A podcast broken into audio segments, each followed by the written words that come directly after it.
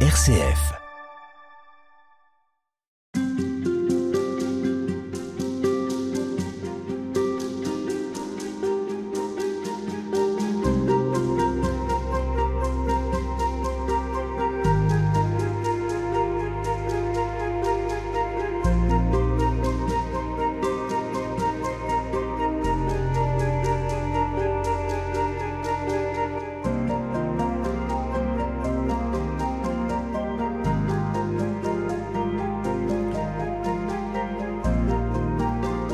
Sœur Sonia Béranger, bonjour. On parle avec vous de l'hospitalité toute cette semaine, une hospitalité que vous pratiquez dans cette grande maison.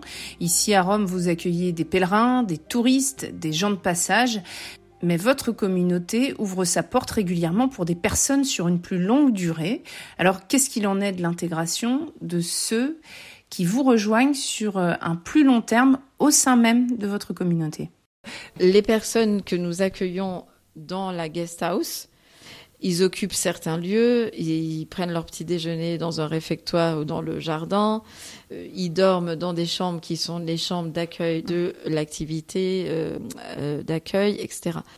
Alors, il y a des membres de, il y a des membres du chemin neuf qui sont au service de la maison d'accueil à temps plein. Il y en a d'autres qui sont à temps plein dans les études.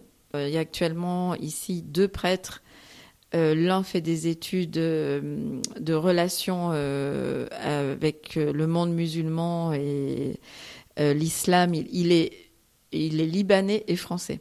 Donc il parle arabe et donc il étudie au PISAI, qui est un institut pontifical pour les études islamiques et qui forme les missionnaires qui partent ensuite en terre d'islam. Et un autre prêtre qui est en train de finir un doctorat de théologie biblique. Euh, il y a aussi une sœur qui est en train de se former euh, au centre Béa, centre cardinal Béa, la grégorienne, là pour les relations avec le judaïsme, les études juives euh, et les relations entre le christianisme et le judaïsme. Donc voilà, on est un certain nombre de personnes à avoir d'autres activités, Mm. mais à aider dans l'activité d'accueil.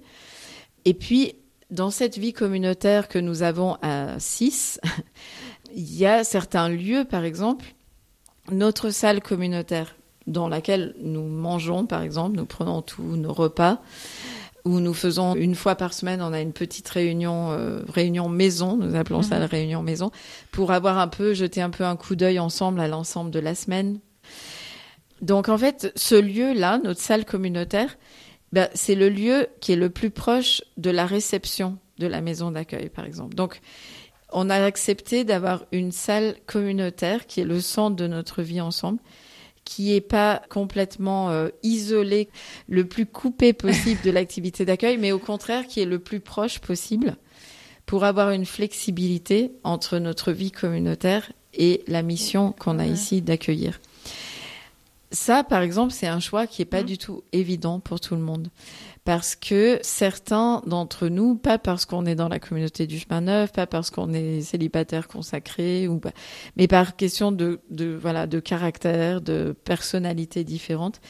Pour certains, être dans un lieu où à tout instant, il y a quelqu'un qui peut passer la porte simplement parce qu'il n'a pas compris que c'était pas là le réfectoire des hôtes, mais que c'était un lieu privé, même si c'est écrit sur les portes, mais vous savez, ce qui est écrit, les gens lisent rarement ce qui est écrit finalement.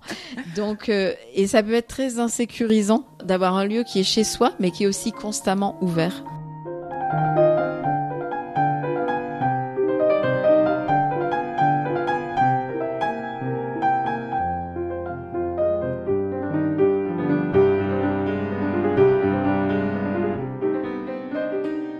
Ça pose la question de, de l'hospitalité et de l'intimité. Voilà, tout à fait.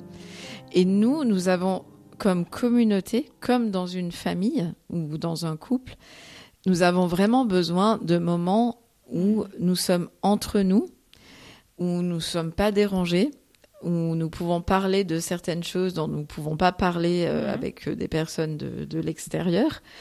Parce qu'on lave son linge sale en famille, l'expression le dit. Et on a aussi besoin de temps où on prie ensemble, où on peut se dire, se partager certaines choses, où on peut relire certains événements ou ce qu'on a vécu ensemble. Comme pour, pour un couple, comme pour une famille, si la communauté veut vivre, il faut qu'elle respire. La respiration, c'est quoi? C'est on inspire et on expire. Hein. S'il n'y a pas cette inspiration, c'est-à-dire que l'inspiration, c'est l'air qui rentre, c'est l'oxygène qui rentre, qui va jusque dans toutes les cellules et tout ça. Et c'est aussi ces temps-là qui nous inspirent par, comme communauté. C'est, euh, on a besoin d'être entre nous, de prier, d'être euh, avec notre Seigneur et d'être euh, entre frères et sœurs, pour qu'il y ait ensuite une expiration où là on va, on va vers les autres en fait. Hein, on va, mais voilà, une communauté, il faut qu'elle respire. Et cette respiration, c'est c'est un équilibre entre des moments entre nous et des moments où on accueille.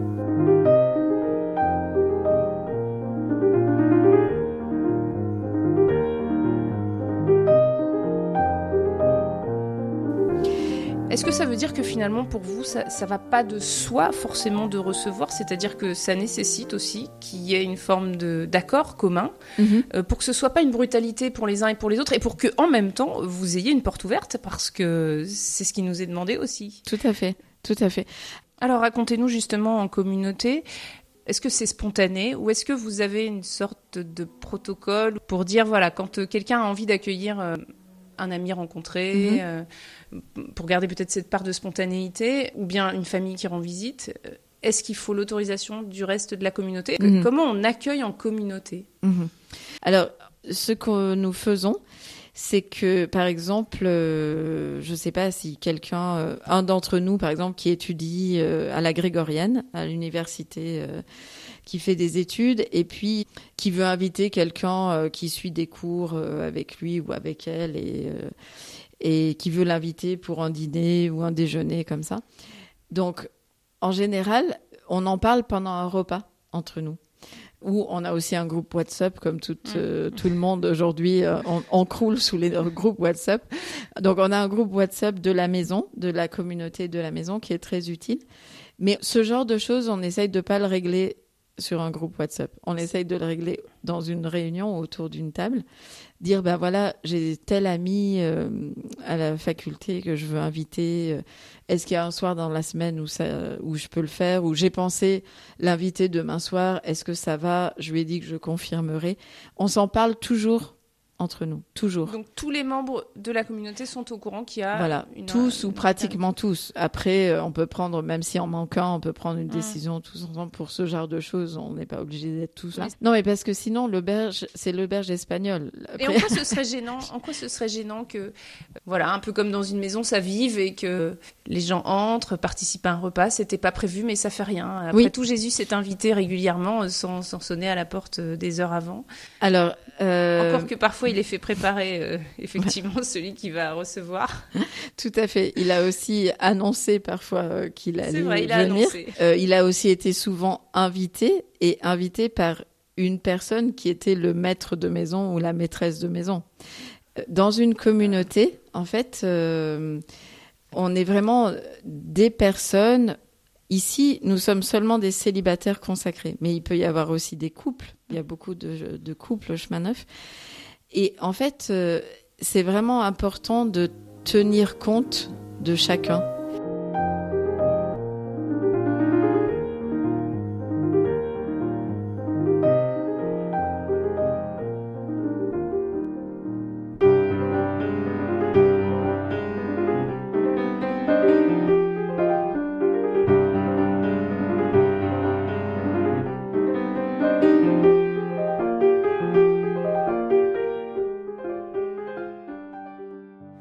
Sœur Sonia, vous disiez, il est important dans la communauté de tenir compte de l'avis de chacun. En quoi c'est important? Quel est l'enjeu pour la communauté? Parce que cette maison, ou la salle communautaire où je prends mon petit déjeuner, c'est le seul lieu où je peux prendre le petit déjeuner et être chez moi. Ah. Les pièces sont vraiment communes. Les pièces sont vraiment communes. C'est-à-dire, on n'a pas de studio. Moi, j'ai une chambre et point. Et j'ai même pas de salle de bain ou dans ma chambre. Donc, la salle de bain, elle est partagée avec deux ou trois ou quatre sœurs. Dès que je sors de ma chambre, je suis que dans des lieux mmh, partagés mmh. avec d'autres. Donc, quand je me réveille le matin et que j'arrive, euh, il y a déjà quelqu'un de la maison qui a été invité par quelqu'un d'autre. Vous aimeriez bien être au Voilà. courant. Euh, J'aimerais bien être au courant. Ou alors, en fait, on accueille beaucoup, mais il faut penser aux autres parce que ben, on sait très bien. Il y a des jours, ben on est fatigué ou on est malade, tout simplement, par exemple, ou on est débordé de travail, ou on est sous pression parce que c'est les examens où on a plein de choses à faire parce que c'est un temps de mission euh, intense. euh, et donc tenir compte de ça, tenir compte des autres. euh, parce qu'une communauté, elle est une, elle est unie parce qu'elle sait- elle écoute chacun, parce qu'elle tient compte de chacun. Elle n'est pas unie comme ça. C'est pas un don inné. On va terminer cette émission. Est-ce que vous auriez une, une phrase que vous aimez particulièrement, sur laquelle vous revenez et qui vous dit à vous aujourd'hui l'hospitalité sur Sonia Béranger? Euh, je citerai la lettre aux Hébreux, euh, Hébreux 13, versets 1 et 2. Euh, Il n'y a pas de plus belle parole, je pense, sur l'hospitalité. La plus belle image de l'hospitalité, c'est Abraham. Euh, et l'hospitalité d'Abraham aux chaînes de Mambré. Mais la plus belle parole, c'est euh, Hébreux 13, 1 et 2. Que l'amour fraternel demeure. N'oubliez pas l'hospitalité, car grâce à elle, certains, sans le savoir, ont accueilli des anges. Merci Sonia Béranger. Je rappelle que vous êtes membre de la communauté du chemin neuf et cette communauté dont vous nous parlez, c'est celle qui est à Rome où on se trouve euh, aujourd'hui. Merci à vous.